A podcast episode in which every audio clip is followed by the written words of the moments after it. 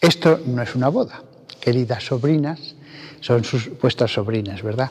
Es solamente una misa en la que se reúnen junto a Jesús para pedirle su bendición. Y es como que Jesús les dijera, está bien, venid a la última cena, vais a recibir la Eucaristía y después os bendeciré y os volveré a bendecir los anillos y os volveré a bendecir las arras. Las cosas se pueden bendecir varias veces. De hecho, antes en la misa tridentina, el pan y el vino se bendecían tres veces. Y, no hay problema. incluso las personas somos bendecidas varias veces. Y en cada bendición se recibe algo. En cada bendición se recibe algo. Es cierto que podríamos haber hecho esta ceremonia en una iglesia más caliente. Yo estoy bien, pero, pero a lo mejor ellas, pobrecillas, no. En una iglesia más decorada, con un coro, con un organista, pero lo importante es la gracia. La gracia es ese algo espiritual que viene del cielo y te toca y hace algo en el interior. Lo importante es eso, no el coro, no la decoración, no la iglesia, lo importante es la gracia. Incluso ni siquiera el sacerdote. Yo he tenido interés en que estas palabras mías se graben porque lo mismo que uno ve un álbum de fotos, y a mí me gusta mucho ver los álbumes de fotos, uno puede escuchar estas palabras y en el futuro guiaros, daros consuelo, servir de consejo, calentar el alma. Uno ve fotos, en este caso vosotros podréis escuchar el sermón. Lo importante es la gracia. Si yo estoy aquí, ahora con vosotros es por amistad también, hay que decirlo, ¿eh?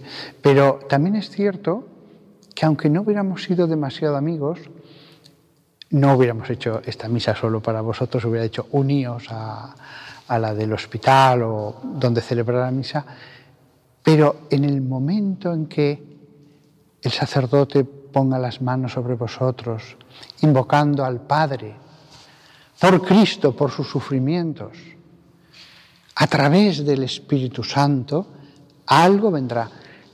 Y podéis preguntaros, pero seguro, seguro, seguro. Todo depende de la preparación, de la actitud que uno tenga.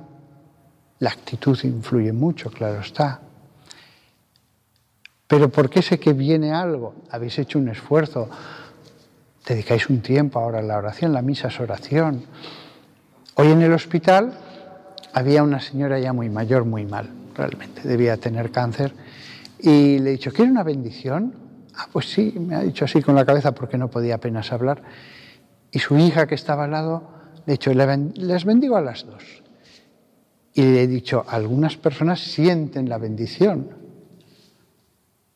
Y cuando la he bendecido, me ha dicho, sí, sí, sí, padre, lo estoy sintiendo, está bajando algo hasta el pecho. Por eso esta ceremonia de bendición no es solamente un símbolo. No importa tanto si queda bonita o fea, lo importante es la gracia. Y esa gracia, ¿para qué será? Dios lo sabe. La gracia puede hacer que uno esté feliz, puede dar virtudes, fortaleza, paciencia, puede dar consejo para qué hacer en determinadas situaciones. O la gracia puede servir para que en un momento de desaliento algo se encienda y uno siga luchando. La gracia es muy variada y no cuento las gracias corporales de las que yo he sido testigo y algunas veces ha sido en mi caso en algunos momentos la acción de Dios ha sido sobre el cuerpo. Yo recibí una gracia en Roma cuando estaba haciendo el doctorado y mi modo de predicar cambió, se volvió más bíblico, más profundo.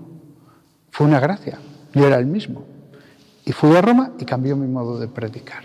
Todo el mundo lo notó. Lo que pasa es que hay gracias genéricas, como en la comunión. En la comunión se da una gracia. Pero la gracia que vamos a pedir después es distinta, es específica. Es pedir una gracia para vuestro matrimonio. La gracia que vais a recibir en la comunión es para vuestra alma, es gracia santificante. Pero la gracia que Jesús os va a dar, que el Padre va a derramar sobre vosotros, que el Espíritu Santo va a insuflar, es para vuestro matrimonio. Y en el, más allá veréis la diferencia entre recibirla o no recibirla. Por eso hay matrimonios que no han recibido las gracias y han fracasado. Pero padre, si yo puse mi mejor voluntad, yo puse mi mejor voluntad, pues mira, ahora él o ella están ya lejos de ti, físicamente.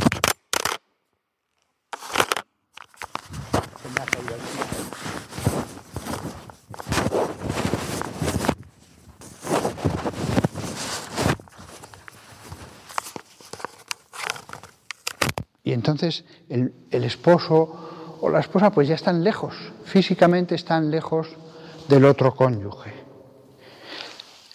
Y a lo mejor si hubieran recibido una gracia, una gracia, hubiera bastado para salvar ese matrimonio. A veces una gracia es la diferencia entre un matrimonio que continúa y otro que se separa. La gracia de Dios. Todo matrimonio pasa por momentos duros, todo matrimonio. Hasta Jesús y María, hasta José y María pasó por un momento de separación casi, casi. Pero bueno, todo matrimonio. Y se necesitan ayudas, y en esta época más que nunca. Además ha pasado un año desde vuestra boda. Es un tiempo fantástico, porque ahora ya conocéis lo que es de verdad el matrimonio. Vosotras que sois jovencitas, ¿qué edades tenéis vosotras? Oh, ¿Cuántos? Doce. Pues pensáis, mi novio llegará en un caballo blanco, vestido con su armadura, y, ya entonces iremos al castillo y todos serán días de vino y rosas. ¿eh? Bueno, pues eso no sucede así ni con los príncipes, ¿eh? ni con los príncipes. Eh, al final, cuando os caséis, si os casáis, porque es un don de Dios, y ahora no es tan fácil, no es tan fácil, la mayoría de los chicos no quieren casarse, eh, descubriréis que la persona con la que os casáis tiene defectos concretos. Antes era el esposo en general, pero después descubriréis sus defectos. Y además en vosotras se producirá un cierto cansancio, un cierto aburrimiento. Eso pasa hasta con las comidas más ricas y más buenas llega un momento en que te cansas. Es, natural. Sin embargo, si uno resiste las tempestades que suceden, hoy he conocido a otro matrimonio y me decía la mujer, el hombre ya estaba eh, en coma, me decía, Padre, es el hombre más bueno del mundo. Claramente se le veía que no lo hubiera cambiado por nadie. Pasaron por momentos malos, seguro, seguro, seguro. Pero con la gracia de Dios resistieron. Y, y ahora ella está felicísima de la vida. 60 años de matrimonio, me ha dicho que estaban. Y además, este es uno de los pocos casos que me ha pasado alguna vez, sobre todo una impresionante. Pero oiga, yo pensaba que usted era la hermana de él, que se parecen totalmente de cara, como si fueran gemelos, solo que en hombre y en mujer. He conocido casos así. Estos también se parecían muchísimo. Se parecían. Y eso físicamente, espiritualmente, sin ninguna duda. Se produce una compenetración perfecta, total, de caracteres, de forma de ser, en el diálogo, en el aguantar las cosas del otro, en las cosas que le gustan a uno del otro. Son dos personas que de pronto, de un modo espiritual, forman una unidad. Es algo que la gente del mundo, preocupada solo de sí mismos, egoísta, que solo ven el otro satisfacción para sí mismo, no pueden comprender. De hecho, muchas personas están inhabilitadas para comprender lo que es el amor esponsal. Porque incluso si llegan a casarse, hoy día muchos no quieren, ¿eh? la otra persona es yo, yo, yo, mi satisfacción, que yo esté bien, que yo me sienta bien. Algo tan distinto de lo que es el matrimonio ideal, lo que Jesús querría. Pero para vosotros espero todo. ¿eh? Si sois fieles, si hacéis oración, no me refería a fidelidad entre vosotros, fidelidad al camino, a la vocación, a la santificación. No me refería a la otra fidelidad entre dos esposos, no. El, matrimonio como un camino.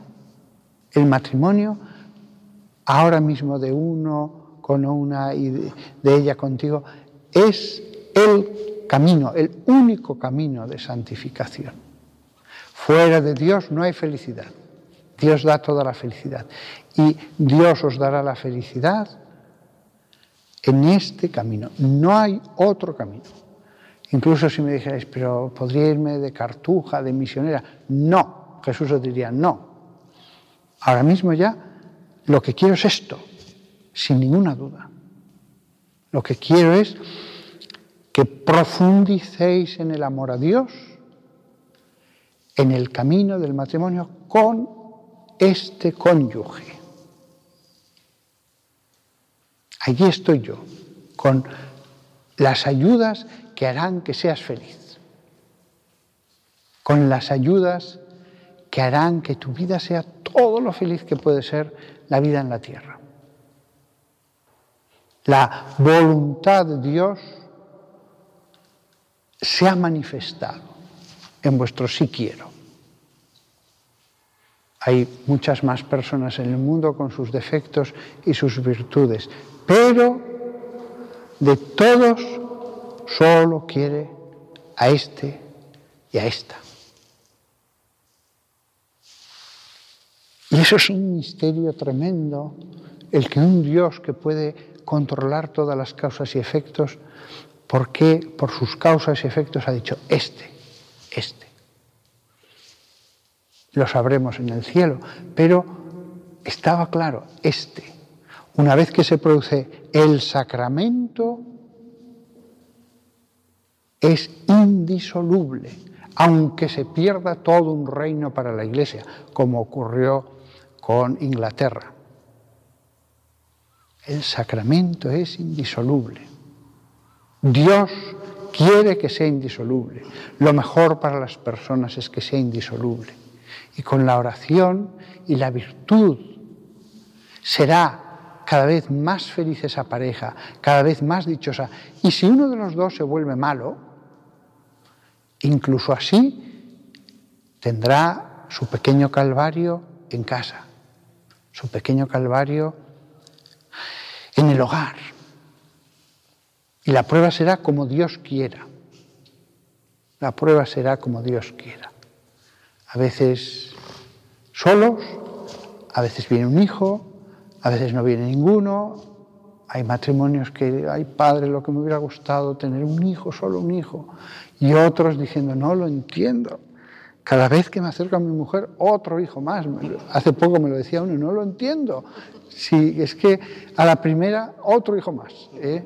Y yo decía, ay, otros con lo que quieren tener. Pues lo que Dios quiera, lo que Dios quiera. ¿eh? Lo que Dios quiera. No escoge lo uno el que quiere y no tiene, y el otro ya estaba poquito harto porque decía, es que llevamos ya tantos. ¿eh? Lo que Dios quiera. Lo mismo en lo que ha de durar la vida. La Iglesia nos aferra a que hay que luchar con medios más allá de lo razonable para mantener la vida, ni tampoco a cortarla, todo lo que Dios quiera, todo lo que Dios quiera. Y entonces, en la familia, estén dos o más, familia más amplia, Jesús está allí presente como en la casa de Nazaret. Hubo un tiempo en que Jesús vivió en familia. Pues Jesús quiere estar en la familia, presente. Y es la máxima felicidad que se puede tener en la tierra hacer bien la vocación que uno tiene que hacer. Que en unos casos es de viudo o es de viuda o es de esposa de un enfermo completamente enfermo o en coma o al revés, al revés. Todo sale mejor de lo que uno esperaba. Pero uno se abandona a las manos de Dios. Bueno, yo os he dicho palabras, pero después de la misa será Jesús mismo el que a través de mí actuará. En los sacramentos Jesús actúa in persona Christi, es decir, sea como sea el sacerdote, Jesús realiza el sacramento. Es como si estuviera allí en persona, consagrando, absolviendo, bautizando. Pero el que los sacramentos sean in persona Christi, exactamente igual que si Jesús estuviera allí, cuando damos una bendición, si le pedimos a Jesús, Señor, estate aquí bendiciendo. Cuando dos o más estén reunidos en mi nombre, yo estaré en medio de ellos. Si además de estar reunidos hay un sacerdote con el sacramento y él le pide que se transforme en presencia visible, mm, simbólica del Maestro, por supuesto que Jesús va a bendecir. Ahora os he dicho palabras, pero entonces vendrá algo invisible. Algo invisible. A lo mejor no sentís nada, yo he preguntado a gente que ha recibido el sacramento de la confirmación y me ha dicho, no he sentido nada. Pero otras personas adultas me han dicho, sí, cuando el obispo puso el sagrado crisma, como una corriente eléctrica que hasta las plantas de los pies, ¿eh? pues algo vendrá, algo vendrá. Y eso es lo que importa, aunque la palabra tampoco es despreciable. ¿eh? Seguro que Jesús lo hubiera dicho todo muchísimo mejor. Eh, esa es la diferencia en la predicación. La predicación no es como el sacramento. Aquí Jesús hubiera dicho cosas mucho mejores. Pero Jesús hubiera, os hubiera dicho que seáis como San José y la Virgen. Eh, un poco, en la medida de lo posible. Que vuestra casa sea casa de oración, que siempre sea casa de paz, de dar amor. No penséis yo, yo, yo tengo que recibir, yo. No, yo doy amor, yo pongo paz, yo doy cariño, no me preocupo de mí misma. Si un cónyuge estuviera casado con un egoísta, no pasa nada, la felicidad es la misma. La felicidad no la da nadie en este mundo, la da Dios. Uno puede estar casado con el mejor de los hombres y ser infeliz. O con la, mujer, la mejor de las mujeres y ser infeliz. La da Dios. En el sufrimiento o por agradecimiento del cónyuge. Qué bueno me lo has dado, Señor, qué bueno me lo has dado. Pero la felicidad la da Dios. Eso sí que lo tengo clarísimo. Y nada más que, todo, que vosotros seáis mejores todavía, que imaginaos que Jesús está aquí y dijera, quiero más de vosotros en vuestra alma. Y ese, lo que yo quiero es que seáis felices. Y para eso la docilidad, la apertura a Dios, la oración. Como un monje en su celda, así tenéis que sentiros cada uno de vosotros en vuestro hogar con ese recogimiento, esa presencia de Dios. Como la de un cartujo, la de un eremita, tened momentos de cartuja y de eremitismo en vuestra casa y cuando después salgáis de la habitación y habléis con el cónyuge, no busquéis vuestra felicidad, sino el servicio de Dios, el amor a Dios, y Dios os lo dará lo que tenga que daros. Cuando sea cruz, cruz, cuando sea alegría, alegría. Vamos a seguir con la misa.